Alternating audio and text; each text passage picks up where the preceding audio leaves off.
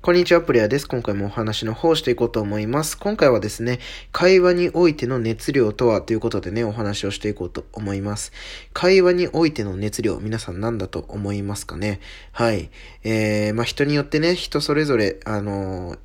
考え方、うん、持ってる意見は変わってくると思うんですけれども、えー、僕はね、会話に、会話においての、えー、熱量、うん、これはね、えっと、人の話をどれだけ興味を持って聞けるかということだと思っています。うん。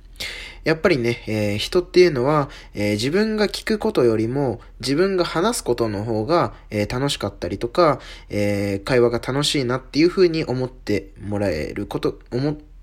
思ってもらえること、え思っています。うん。あのやっぱりね、自分の話聞いてもらう方がね、嬉しいし楽しいじゃないですか。うん。でも、だからこそ、えー、聞き手側に回る人は、よりその人の話に対して熱量を持ってね、えー、お話を聞くってことがね、すごく大切かなというふうに思っています。うん。あのー なんて言うんですかね。やっぱりこう、しっかりうなずいて、うなずくとか、合図値が、えっ、ー、と、合間合間であるとかね。そういうことが、こう、全くないと、あのーやっぱりこう、話してる側はね、あ、興味ないんだなというか、うん、自分の話に全く興味がないんだなっていう風にね、えー、思われがちだと思うんですね。うん。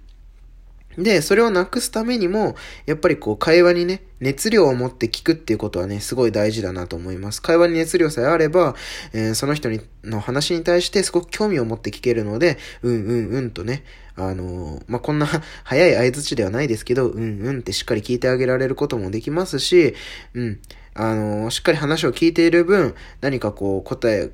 をね、求められた時にもしっかりと返答ができますし、うん。やっぱりね、こう、聞く側の熱量っていうものはね、すごく、すごく大切なものになってくるかなというふうに思ったので、今回は会話について、会話においての熱量というようなね、え、お話をさせていただきました。はい。ということで、また次のラジオでお会いしましょう。